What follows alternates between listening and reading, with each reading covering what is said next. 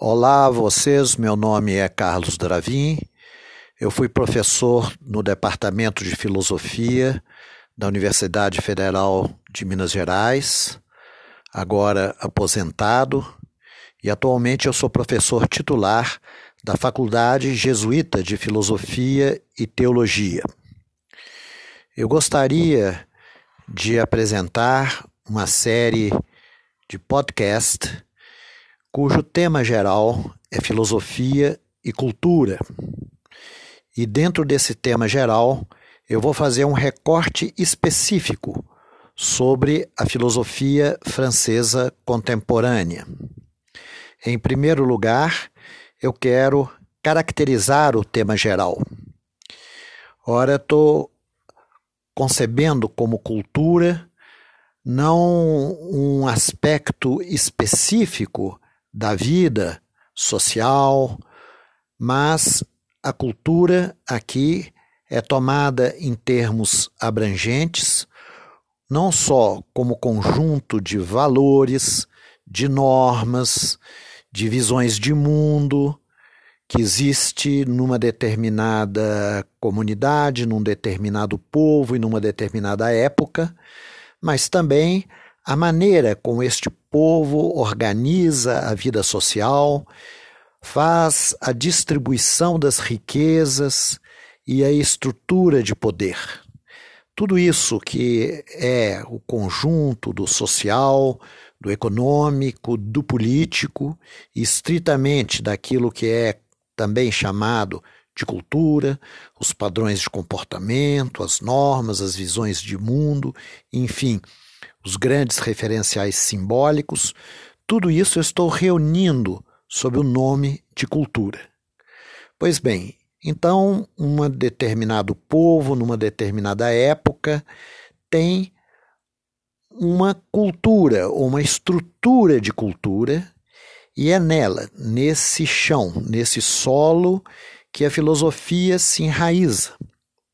E é dele que a filosofia busca sua seiva. Essa imagem é, da seiva seriam os temas, os problemas, as questões que alimentam a reflexão filosófica e sua criação conceitual. No entanto, ao transpor esses elementos culturais para uma ordem discursiva, ou seja, para um discurso ordenado, relativamente consistente e estruturado através de uma argumentação, a filosofia adquire certa autonomia em relação à cultura na qual ela está enraizada. O exemplo clássico para se entender não é essa relação entre a filosofia e a cultura é a do pensamento grego clássico. Por exemplo, a filosofia de Platão. A filosofia de Platão foi alimentada pelos problemas da democracia ateniense, para os conflitos políticos, para os impasses que existiam na sua época, para o desafio do surgimento do indivíduo do, do indivíduo com reivindicações de liberdade. Ora, a partir desses temas, desses problemas, Platão construiu uma obra complexa, uma obra grandiosa. Ou seja, ele não descreveu os problemas da sua época, mas ele transcreveu esses problemas numa grande síntese ou num grande modelo discursivo, num grande modelo, numa grande concepção racional. Ao fazê-lo, Platão produziu uma filosofia relativamente autônoma em relação ao contexto de onde partiu e que, por isso, vai poder influenciar, impactar em outros contextos muito diferentes daquele que foi o seu ponto de partida. Por isso existe uma história do platonismo, uma história da filosofia platônica. A filosofia de Platão foi recebida, por exemplo, no período posterior, né, o da Grécia clássica, né, da época de Atenas democrática, naquele período que os historiadores chamam de período helenístico, quando a cultura grega se difundiu pelo Mediterrâneo.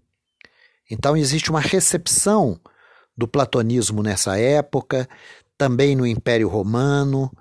O cristianismo também foi profundamente marcado por Platão, o neoplatonismo, depois na Idade Média também no Renascimento e assim por diante. Então, isso aí é uma espécie de efeito longo, é a história dos efeitos, como dizem os estudiosos de hermenêutica. É a história dos efeitos da filosofia platônica, que não fica restrita à sua época originária, a da Grécia clássica, da Atenas democrática, mas que vai produzindo ondas sucessivas de influência através das épocas. Isto que é dito sobre Platão também pode ser dito sobre Aristóteles, ou sobre Plotino e o neoplatonismo, sobre São Tomás de Aquino, sobre Descartes, sobre Kant e sobre outros filósofos. Então, essa é a ideia da relação entre filosofia e a cultura. A cultura é o solo, é o lugar que fornece o alimento, ou como eu disse antes, a seiva para a filosofia. Não é? Para usar a palavra grega, é o topos, é o lugar onde a filosofia se enraiza. Mas ao adquirir a sua autonomia discursiva, uma autonomia sempre relativa, a filosofia ela é atópica, ou seja, ela torna-se um pouco independente desse topos, desse chão que é o seu ponto de partida. Então, essa é a ideia, de maneira bastante genérica, da relação que nós poderíamos chamar de dialética entre filosofia e cultura. Agora, neste horizonte amplo, eu proponho, nessa série de gravações em podcast, eu proponho fazer um recorte do pensamento contemporâneo, que é a filosofia francesa contemporânea. Como que nós iríamos trabalhar né, este recorte?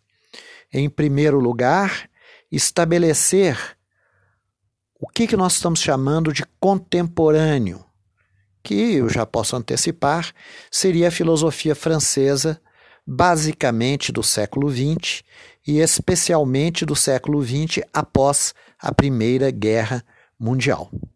Então, fazer uma espécie de organização cronológica desse contemporâneo, uma organização cronológica do pensamento francês, depois mostrar a sua origem, como que esse pensamento francês ele se apropriou do pensamento alemão, como que a herança alemã foi apropriada pelo pensamento francês contemporâneo. Aqui, um historiador contemporâneo da filosofia vai caracterizar a primeira geração desses filósofos franceses como a geração dos três Hs, ou seja, o H de Hegel, o H de Husserl, fundador da fenomenologia, e o H de Heidegger. Esses três grandes filósofos alemães foram apropriados, transformados, digeridos, modificados pelos filósofos franceses. Então eu fazia, fa, faria algumas digressões, algumas apresentações sobre o pensamento é, de alguns pontos desses filósofos. Basicamente, a fenomenologia do espírito de Hegel, ou seja, aquilo que vai influenciar, que vai impactar no pensamento francês, que é sobretudo a chamada dialética do senhor e do escravo, que está no quarto capítulo da Fenomenologia do Espírito de Hegel, a ideia básica de fenomenologia, o que, que nós podemos entender por fenomenologia, no seu significado urseliano, de Edmund Husserl, e, finalmente, algumas ideias fundamentais do grande tratado de Heidegger, Ser e Tempo. Ou seja, seria uma espécie de pequenos fragmentos desses pensadores, sem pretender fazer uma exposição mais abrangente. A ideia de dialética do senhor de escravo em Hegel, o que significa fenomenologia para Husserl e a ideia fundamental do tratado Ser e Tempo, ou seja, qual que é o projeto do tratado Ser e Tempo de Heidegger. Feito isso, a gente faria uma caracterização genérica do pensamento francês, sobretudo esse pensamento que vai dos anos 30 aos anos 70, 80, né, do século passado, e depois dessa caracterização, eu focali focali focalizarei três pensadores. Em primeiro lugar, Jean-Paul Sartre, porque ele é um filósofo muito representativo da chamada geração dos três Hs, cuja data de referência seria 1945. Não faria uma abordagem ampla de Sartre, sobretudo do seu último período, mas do chamado Sartre existencialista, ou seja, qual que foi o seu projeto filosófico, tendo como referência o seu grande livro O Ser e o Nada. Depois disso, faria uma breve é, descrição das mudanças, do afastamento em relação a Sartre e das mudanças do pensamento francês, numa posição de um certo antagonismo em relação à filosofia existencial, com uma incursão bastante limitada é, em Michel Foucault. E terminaria com uma abordagem mais abrangente, um pouco mais detalhada do pensamento de Paul Ricoeur, cuja obra, na qual os seus múltiplos afluentes, né, porque Ricoeur foi um pensador muito abrangente, de muitas influências do pensamento alemão, do pensamento anglo-saxônico. Então, os múltiplos né, afluentes aí do Paul Ricoeur que desaguam na sua obra O Si Mesmo como Outro, que foi publicada em 1990. Então, nós poderíamos aqui pegar esses 50 anos da filosofia francesa, focando Sartre um pouco mais, de maneira bem mais secundária, não por importância, mas por limitação, né? Michel Foucault e depois Paul Ricoeur. Bem, essa é a ideia geral. Ora, na caracterização do pensamento francês, é importante, para seguir né, um texto é, sobre o assunto de Alain Badiou, mostrar como que essa filosofia tem uma identidade própria, tem um perfil próprio, apesar da sua imensa riqueza e diversidade. E uma das características dessa identidade, desse perfil, é o diálogo da filosofia francesa contemporânea com a literatura e com a psicanálise.